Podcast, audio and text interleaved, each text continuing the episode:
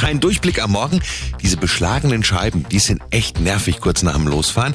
Aber mit diesem Tipp haben Sie gleich freie Scheiben. Der Samstags Lifehack mit Simon.